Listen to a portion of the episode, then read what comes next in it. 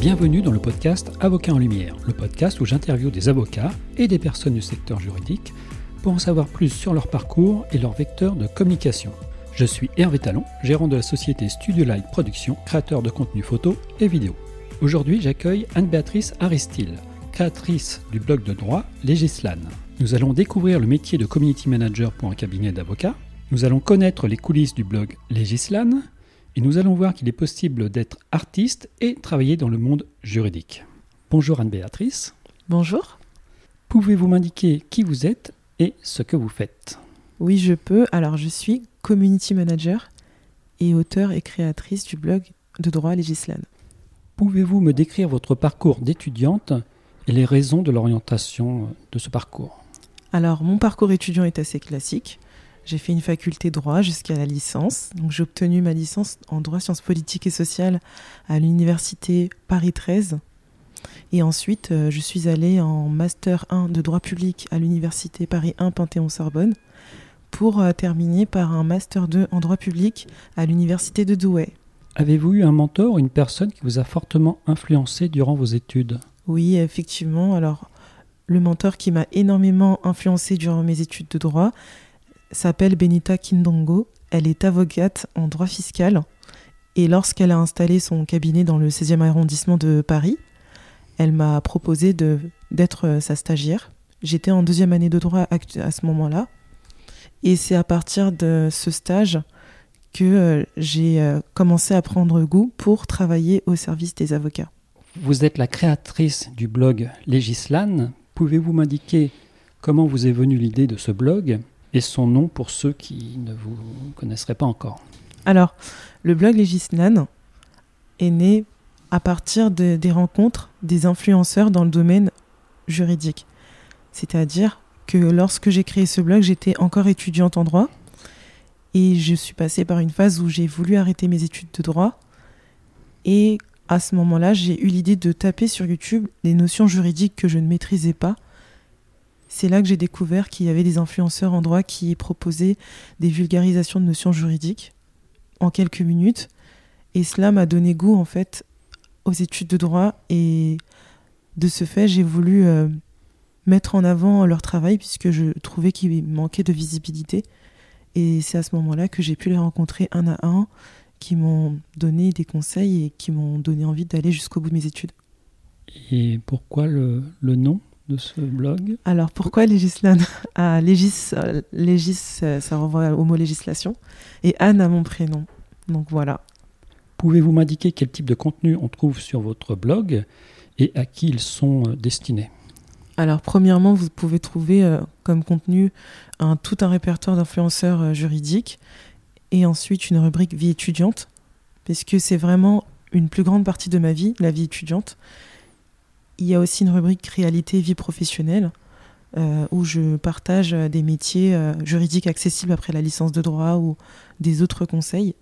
Et euh, il y a aussi une rubrique, une rubrique actualité juridique. Donc voilà. Comment vous organisez-vous pour alimenter votre blog avec toutes ces, toutes ces infos? Alors, pour alimenter mon blog, c'est très simple. Je, je, suis énormément sur les réseaux sociaux et je m'imprègne des problématiques auxquels fait face les étudiants en droit ou les professionnels du droit. Et en fonction euh, des questions qui sont posées sur les différents réseaux sociaux, je réfléchis à une manière de pouvoir y répondre, mais sous forme d'un article. Donc euh, c'est comme ça que je raisonne, parce que j'ai remarqué que chaque année, au même moment de l'année, c'est toujours les mêmes problématiques qui reviennent. Et euh, au lieu de répondre aux questions et d'y répondre l'année suivante, je me suis dit pourquoi pas les mettre à disposition dans le blog. Est-ce que vous pouvez nous rappeler depuis combien de temps existe euh, ce blog? Oui, ce blog existe depuis l'année 2017. Vous évoquez dans votre blog la notion de droit 2.0. Pouvez-vous euh, m'expliquer un petit peu ce que c'est? Oui, alors le droit 2.0, c'est une méthode d'apprentissage assez ludique de, euh, de s'aventurer justement à l'apprentissage de notions juridiques, mais sur les réseaux sociaux. Ça peut être donc sur Instagram, sur YouTube, sur Twitter, sur Facebook, enfin tous les réseaux sociaux, Twitch, etc. Donc c'est pour se, se, former. Oui, tout à fait. C'est vraiment une manière de se former, une manière euh, qui n'est pas euh, une manière commune, très très connue. Et cela nous permet aussi de pouvoir nous distraire tout en jouant l'utile à l'agréable. C'est pour les futurs avocats 2.0. oui, pour les futurs avocats, les professionnels du secteur juridique de manière générale. Donc, je pense que c'est vraiment une méthode d'apprentissage qui va s'étendre de plus en plus au fil des années. C'est un lien un peu avec le legal design? Euh, Non, pas vraiment. Le legal design, en fait, c'est euh, c'est une manière de, de rendre le droit plus accessible, mais par le visu, tandis que le droit 2.0, c'est vraiment une méthode d'apprentissage qui nous donne envie d'apprendre le droit, qu'on soit juriste ou non.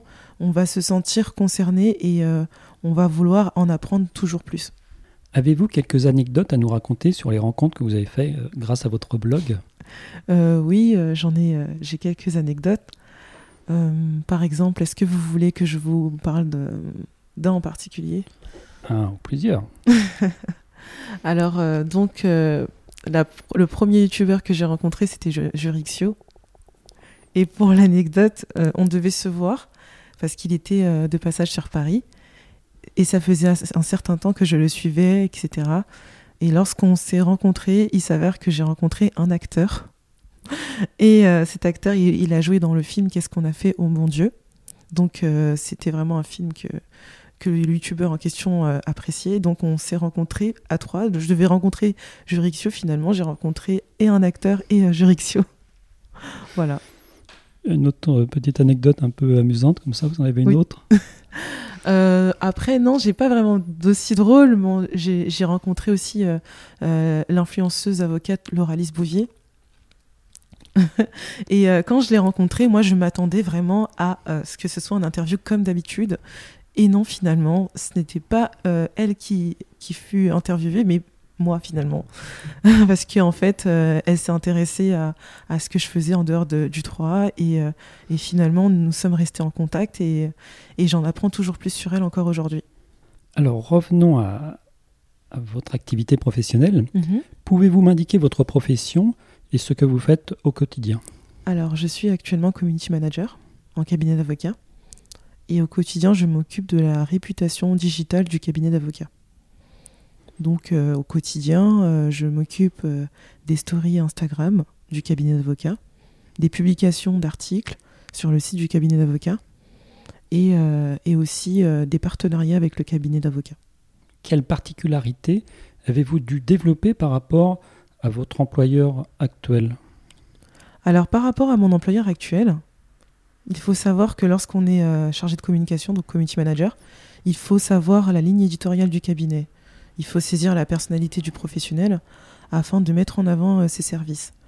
Euh, et, donc par rapport à, la manière dont elle euh, exerce sa profession, parce qu'il y a beaucoup de manières d'exercer la profession d'avocate, j'ai dû adapter en fait ma manière de communiquer par rapport à son cabinet et à ses différentes spécialités juridiques. Parce que tous les avocats ne communiquent pas de la même manière. Il y a des avocats qui, qui favorise les photographies et puis d'autres avocats qui favorisent euh, le, fait de dévoiler le quotidien lorsqu'il va en, euh, en, audience pour faire une plaidoirie. Et puis il y a d'autres avocats qui préfèrent plus de la communication textuelle, ce qui est le cas euh, de l'avocate pour qui je travaille actuellement, et aussi de la communication par rapport à ces différents sites de cabinet, puisqu'elle est basée à Paris, Beauvais et Pontoise. Voilà. Auriez-vous des conseils à donner aux personnes qui souhaiteraient suivre votre exemple de community manager pour des cabinets d'avocats ou des avocats? Euh, L'exemple que je pourrais donner, c'est de, ne pas hésiter à regarder euh, les différents réseaux sociaux des avocats, puisque en fait, ils ont une déontologie aussi à respecter par rapport à leur communication. Ce qui veut dire que sur une chaîne YouTube ou sur un compte Instagram ou sur Facebook, chaque cabinet d'avocats a sa manière de communiquer. Et euh, lorsqu'on a, on a une vue panoramique de, différentes manières de communiquer en tant qu'avocat, on peut nous-mêmes proposer euh, nos services à un avocat. Vous maîtrisez les réseaux sociaux et plus particulièrement ceux liés au secteur juridique. À nouveau, quels conseils pourriez-vous donner aux avocats ou aux cabinets d'avocats euh, pour tirer le, meilleur profit de, tous ces canaux de, diffusion? Le conseil que je pourrais donner, c'est de ne pas hésiter à proposer euh, son expertise juridique, dans, dans, des contenus assez courts afin de vulgariser en fait le droit pour pas que le droit reste une discipline assez lointaine de la plupart des citoyens du commun des mortels.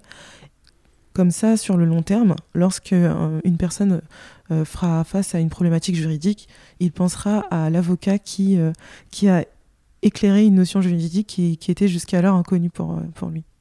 Une élève avocate en la personne de Mantine, que j'ai eu le plaisir d'interviewer dans, dans, ce podcast, m'a indiqué qu'elle souhaitait savoir si mes invités géraient aisément leur vie pro et leur vie perso. Qu'en est-il de votre cas? Alors, mon cas présent, c'est que je ne parviens toujours pas à gérer ma vie professionnelle et ma vie personnelle, puisque je, il m'arrive euh, dans mes, dans, mes, euh, dans mes moments où je ne travaille pas de communiquer sur le cabinet euh, pour lequel je travaille. parce que, justement, je suis passionnée par le secteur juridique et forcément, sur ma vie personnelle, le blog fait partie de ma vie personnelle. Donc, finalement, j'ai allié le, le droit et ma personne ce qui fait que faire la, distinction paraît encore difficile. La seule, euh, la seule chose que j'ai pu faire aujourd'hui, c'est de créer une, boîte mail que pour la communication juridique. Mais encore aujourd'hui, je reçois des mails sur mon, ma boîte mail personnelle. Donc voilà. La langue française est très importante dans le secteur juridique. Il y a maintenant un petit rituel dans, dans ce podcast pour chaque invité.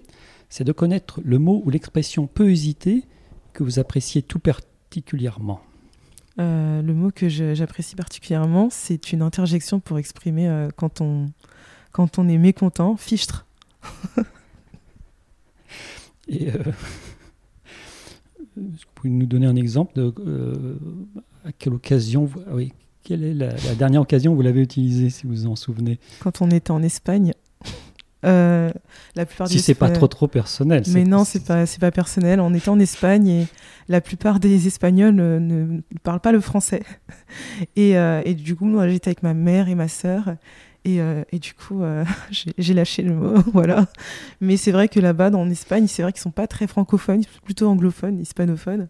Et vraiment, c'est là que j'ai eu ce mot pendant les vacances, voilà.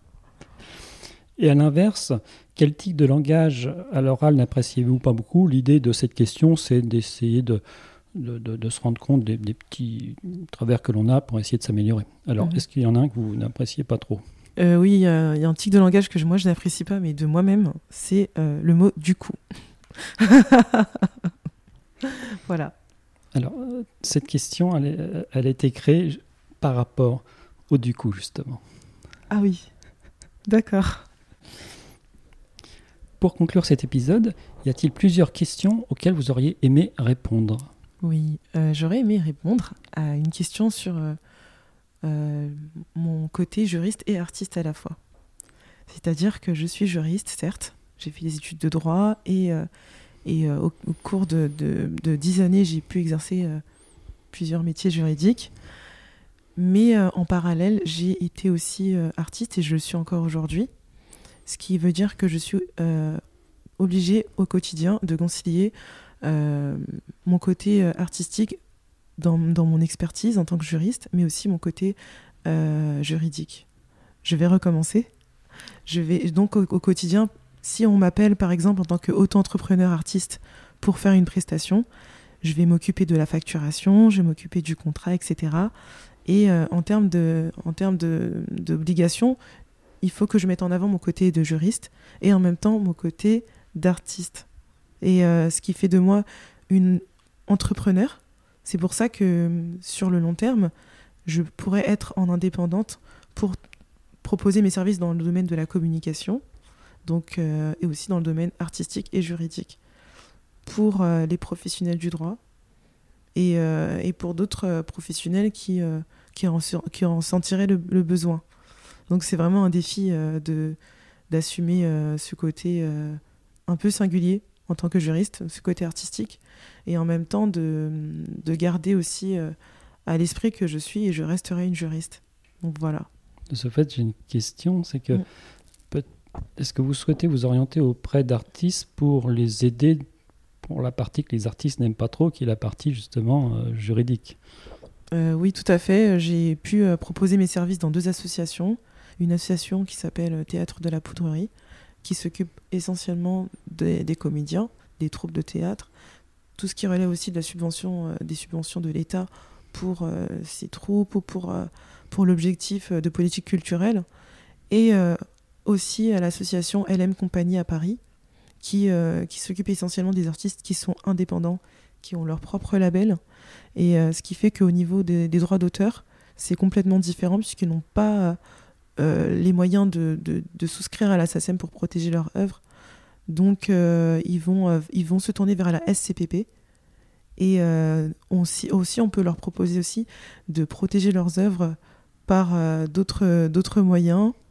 par exemple, il y a des moyens plus dans, dans, dans, la nouvelle, dans le domaine de la technologie. 2.0. C'est ça, tout ça, toujours dans le 2.0, euh, qui permettent à ce qu'ils puissent euh, protéger euh, leur œuvre. Et moi, je trouve ça super intéressant d'allier la technologie et le droit au service des, des personnes. C'est aujourd'hui, moi, je dis au service des artistes, mais ça peut être aussi au service des professionnels du droit, parce que si une professionnelle du droit me demande euh, de faire en sorte à ce que son cabinet puisse euh, avancer en, niveau du référencement Google. Il va falloir donc que je trouve un moyen de, de, faire euh, jouer les algorithmes à ce que justement son cabinet puisse passer à la tête. Et c'est toujours la même chose aussi pour des artistes qui veulent que leur œuvre artistique soit mise en lumière d'une manière digitale, de trouver un moyen de le faire et de le proposer à, l'artiste ou euh, un professionnel du droit, etc. En fait, c'est toujours la technologie et les droits qu'on met au service euh, des professionnels. Voilà. C'est une question très intéressante que j'aurais dû effectivement poser. Est-ce qu'il y en a, est-ce qu'il y a une autre, euh, autre chose que je n'aurais pas abordée que vous souhaiteriez nous, nous évoquer? Alors, il y en a tellement, il y en aura toujours des questions, mais c'est vrai qu'aujourd'hui, euh, euh, ce que j'aimerais dire, c'est qu'il y, a des, professionnels du secteur artistique et juridique qui sont présents. Et euh, on a tendance à faire une dichotomie entre on est, on est, on est que juriste, mais on ne peut pas à, côté être artiste, alors que finalement, par exemple, les legal designers, ce sont des, des juristes et aussi des artistes, parce qu'ils font jouer leur art pour le côté design. Et en même temps, ils font jouer leurs connaissances juridiques qu'ils mobilisent. Donc euh, je pense que l'un ne va pas sans l'autre, tout est complémentaire. Maintenant que l'on en a, maintenant que l'on vous connaît beaucoup mieux, euh, comment peut-on faire pour prendre contact avec vous si on a besoin de votre service, de vos services et peut-être nous rappeler justement les différents services qui vont au-delà du, juridique? Oui, alors vous pouvez prendre contact avec moi sur mon Instagram. C'est It's Anbe, donc ITS, It's Anbe, euh, A2NE-BE, e. c'est mon diminutif. Vous pouvez aussi me contacter sur mon LinkedIn, Anne-Béatrice Aristide, A-R-I-S-T-I-L, donc mon nom. Et euh, je suis aussi disponible euh, sur Facebook, sur la page Législane Facebook. Et, donc je suis disponible aussi bah, sur Twitter aussi. C'est Anna trait du bas, Alectus, A2NA, trait du bas, Alectus. A-L-E-C-T-U-S. Voilà. Et pour quel euh, type de.